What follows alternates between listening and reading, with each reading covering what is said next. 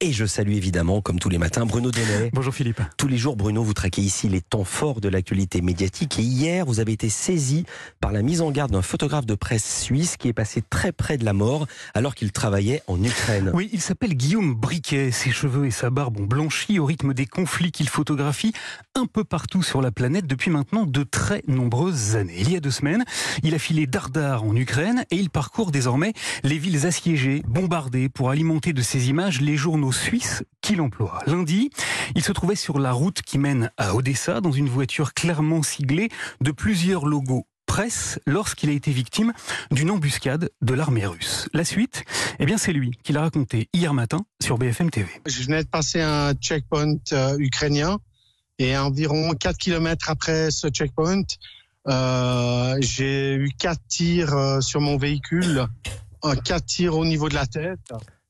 Donc je suis vraiment miraculeux, miraculé. À l'image, on voit que Guillaume Briquet est encore sous le choc. Il porte un épais pansement sur la panse droite, sur la tempe droite, un pansement rougi du sang qu'il a perdu. Et depuis, eh ben, il poursuit son récit. J'ai crié journaliste, journaliste, et ai posé la question s'ils étaient russes ou ukrainiens, et ils m'ont répondu armée russe. Le photographe de presse explique qu'il a hurlé qu'il était journaliste, qu'il est sorti de sa voiture avec les bras en l'air et et il continue de raconter. Je suis sorti du véhicule et en fait, euh, il y avait euh, des commandos russes qui étaient là qui m'ont euh, dépouillé, volé mon argent et menacé de me tuer.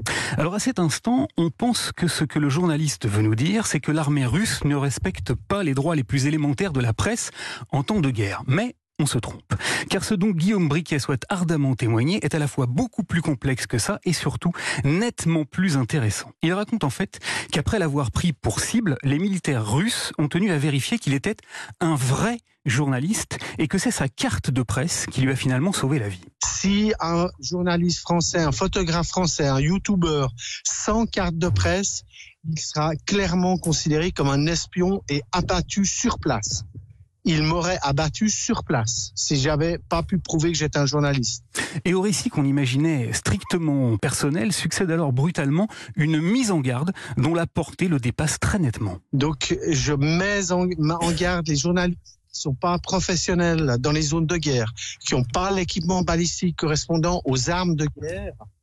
De franchement, ils doivent quitter l'Ukraine et laisser les journalistes professionnels.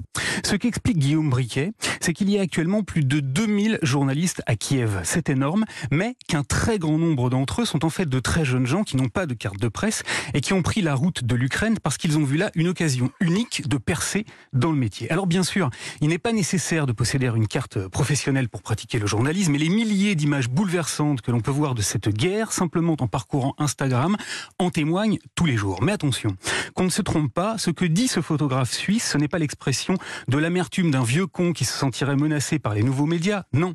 Ce qu'il dit en creux, c'est que le journalisme, c'est un métier. Un métier qui comporte des risques et que ces risques doivent être assumés notamment par des rédactions. Seulement voilà, parce que le reportage coûte cher et parce que les nouveaux médias traquent les économies partout, certains n'envoient pas de journalistes sur les théâtres de guerre, mais achètent des images à ceux qui sont partis pour tenter leur chance et qui assument donc seuls, tout seuls, les risques, tous les risques, y compris les pires. C'est pas un jeu, c'est pas, c'est pas une manif des gilets jaunes. Ils seront traités comme des espions et abattus sur place. Alors voilà, tous les médias qui font semblant de faire de l'information, mais qui ne protègent à aucun moment les journalistes, qui ne les emploient pas ou qui refusent si souvent de payer leur travail à sa juste valeur, doivent savoir que c'est à son statut professionnel et à une toute petite carte professionnelle qu'un photo-reporter suisse doit aujourd'hui sa vie. Et on va redire son nom, il s'appelle Guillaume Briquet. Merci beaucoup Bruno Donnet.